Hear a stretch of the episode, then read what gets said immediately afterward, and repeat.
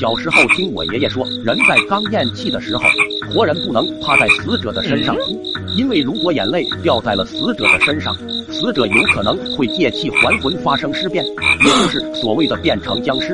那是发生在我极小的时候，还不知道什么是死亡，只知道满屋子的人都在哭，而床上躺着最喜欢我的太姥姥。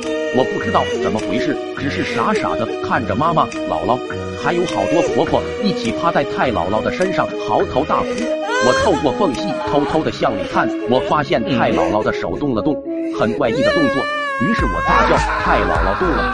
我的声音尖锐，镇住了满屋子的哭声。所有人都看着我，瞪大眼睛。这一刻，我被吓坏了，还以为我做错了什么事，惹来了那么多严厉的目光。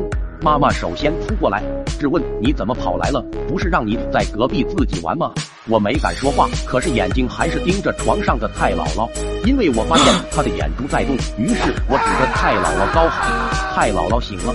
所有人又是一惊，这一次他们都转过身去，向床上的太姥姥看去。太姥姥她真的睁开了眼睛，眼神空洞，眼珠子直勾勾的盯着房顶。啊！房间里顿时响起了一声声的尖叫，吓得我哇哇大哭，然后被母亲强行抱走了。那天夜里，家里的大人都一夜没睡。后来，太姥姥的房间成了禁区，不准我们小孩子踏进一步。不过我很好奇，经常偷偷的趴在窗户缝里偷看。太姥姥真的醒了，她可以坐起来，还能健步如飞的行走。不过她的眼神特别吓人，看见她面墙而坐对着墙讲话，样子非常诡异。他突然回头，正好对上我的眼睛。他眼睛里没有黑眼珠。只有白白的眼球，空洞毫无生气，还有他前大襟上的血，触目惊心，吓得我差点尿了裤子。我急忙的跑回了家。第二天，舅老爷突然从太姥姥房子里跑出来叫：“老太太不行了！”随后我看见好多人冲进了太姥姥的房间，我也跟着挤了进去，躲在角落里偷瞧。只见太姥姥直挺挺的躺在了炕上。已经浑身僵硬，脸上长出了尸斑。这一次我没有听见一声哭声，我隐隐约约的听到说要赶紧拿去火化，不然就麻烦了。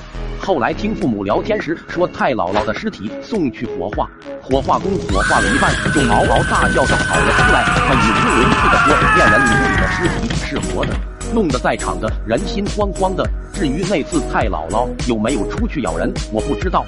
但是我真真实实的看见太婆婆死而复活的样子，太吓人了。因此我还落了个胆小怕黑的毛病，特别是下雨天的时候。拜拜，我们下期见。